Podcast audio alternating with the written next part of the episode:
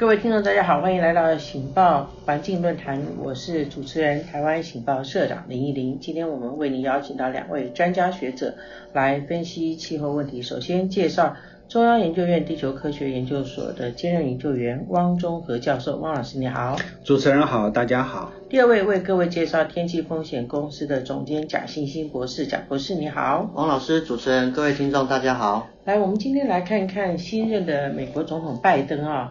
那么，呃，他应该算是历任美国总统中间啊，对于环境问题、对于气候变迁的问题是最积极的一个，这是非常罕见的哈。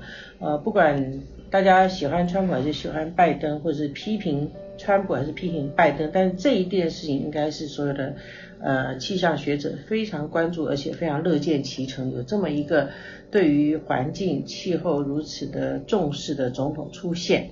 啊、我们在台湾总觉得我们历任的总统哈，呃，不管蓝的绿的哈，总是对气候问题不够关注哈，不够上心哈，好像想的是别的。其实坦白说，现在其实包括整个国家的竞争力哈，甚至包括整个的呃经济的发展，都不能不计算环境问题哈，环境的损失也好，环境的机会哈在内。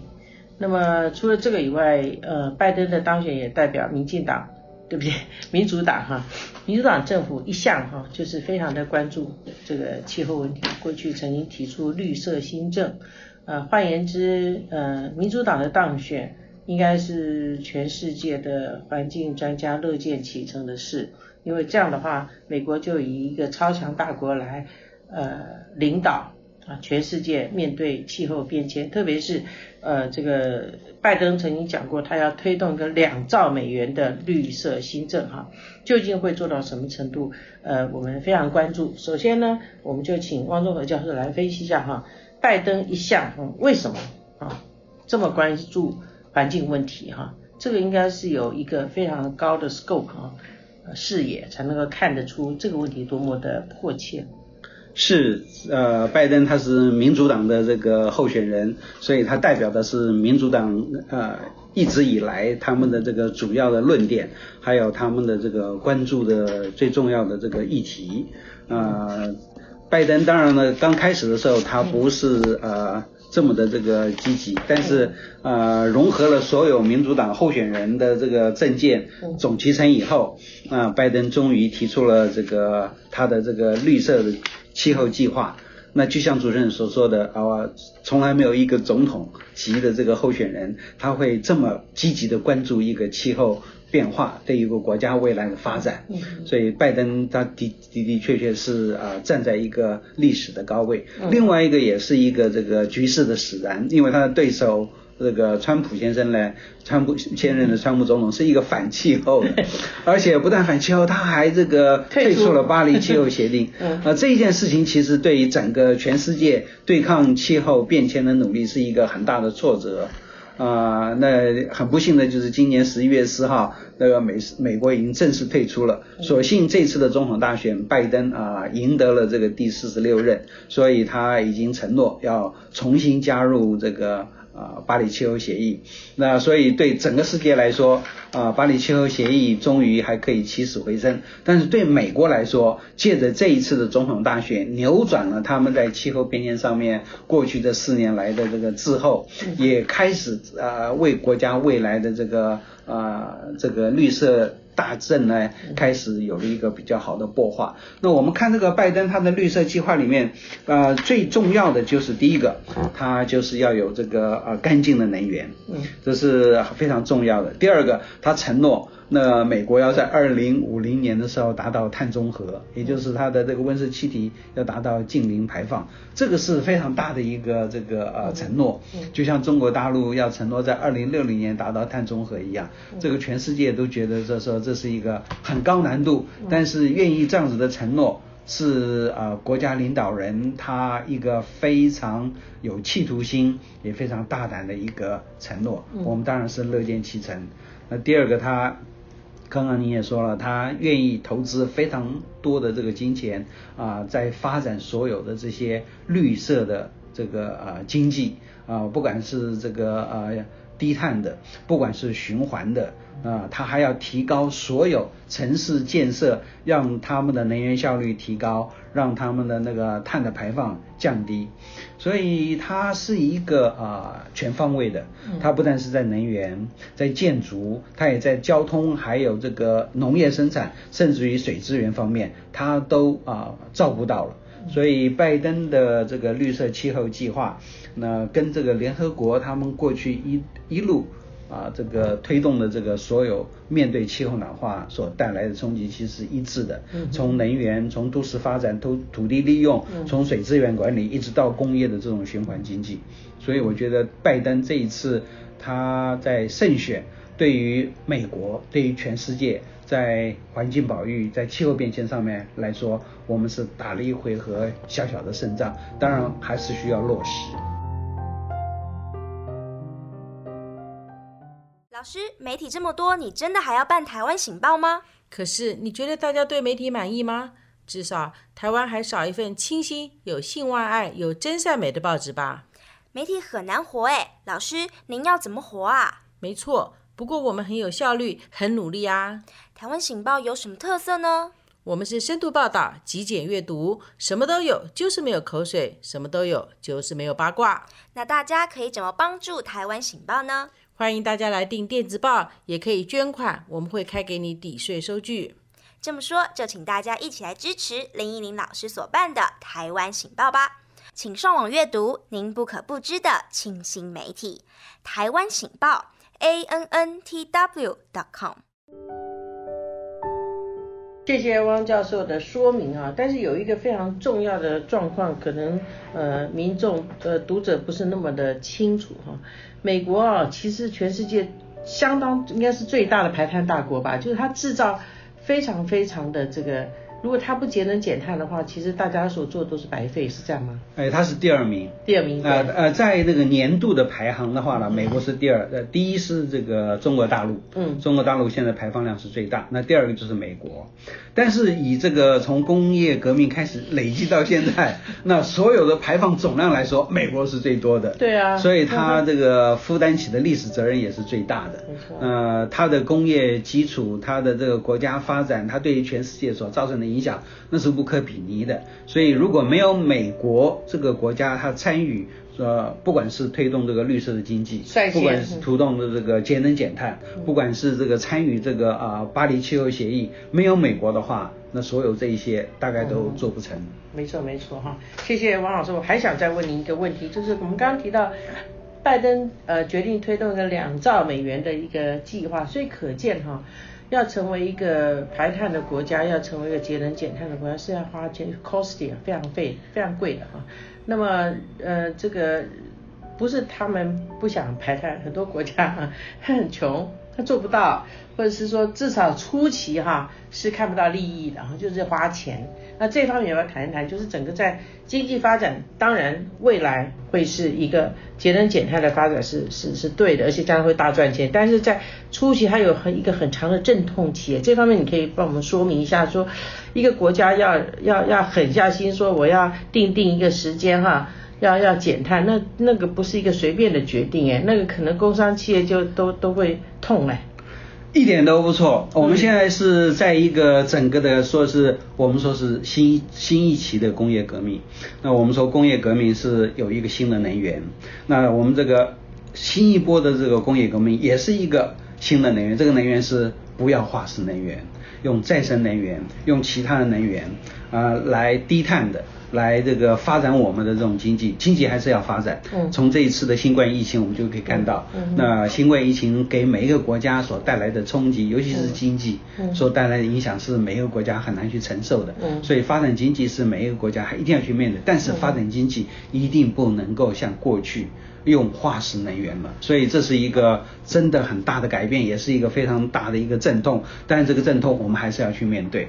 其实就像一个生病一样，你一定要吃猛药，让身体先好回来，然后你才可以继续发展。如果你不吃这个猛药，把这个身体的病治好的话，那你再发展下去，身体就是垮掉，啊、呃，也是没有未来。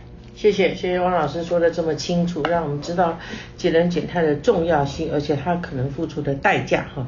那我们也请教一下贾博士，你怎么样看就是拜登的这个呃能源也好，这个呃绿色政策，您用什么样的一个呃观点来来分析？好，确实哈，刚啊汪老师还有主持人有提到，其实这个是下了一个非常大的决心，就好像我们平常我们一个人的这个生活习惯一样，可能长期养成了一种固定的生活模式。但是这样的生活模式其实已经造成我们身体出了一些问题，比如说三高的问题。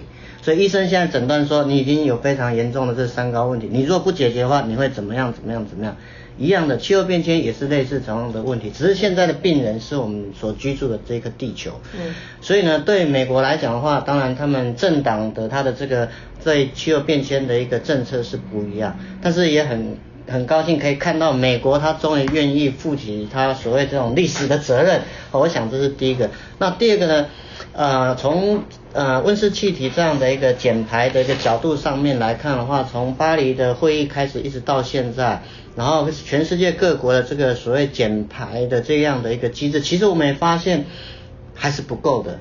就算美国它大力去啊、开发新的这种啊、绿色新政。单靠美国还是不够，虽然说它是历史上的这个啊排碳最多的，所以其实面对气候变迁，我更希望能够看到美国它当然它从气候变迁的角度，以前从这个反对的，现在现在变成赞成的赞成的人，那么也希望能够有更多更多的国家能够一起效尤啊，我想面对气候变迁，它不是单一国家，不是美国，不是中国，不是欧盟。是所有我们在地球上这些国家必须要共同努力去减少温室气体排放。说真的，其实我们减碳的目标其实是真的是还是离那种要让这个地球温啊发烧的程度不要低于这个不要高于一点五度其实真的还是不够。但是呢，我们也知道现在不做，其实会来不及。但是如果更不做的话，其实又更来不及。哦，所以现在真的还是要做哦。所以我希望能够它发挥这一个这样的一个效应，让大家能够让全球各个国家都能够一起来更多的努力，制定更好的一个这个温室气体减排的一个计划。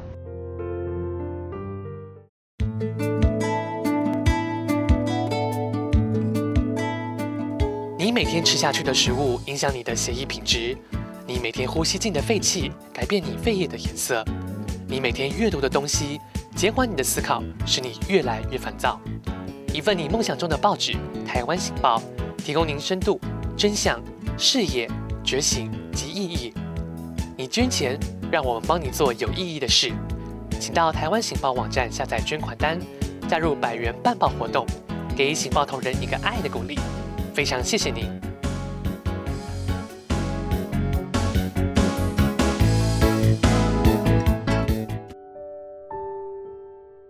好，那我们看看别人，想想自己哈，就是从刚刚所提到拜登那些能源政策中，有哪一些啊是，其实我们蔡总统也是很注重哈。环境问题了哈，只是说，呃，有哪一些是我们可以施法哈，可以效法，而且可以学习的几项，我们请教一下汪教授。